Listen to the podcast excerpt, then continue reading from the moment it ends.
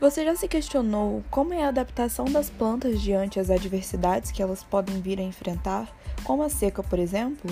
Já ouviu falar em plantas com memórias?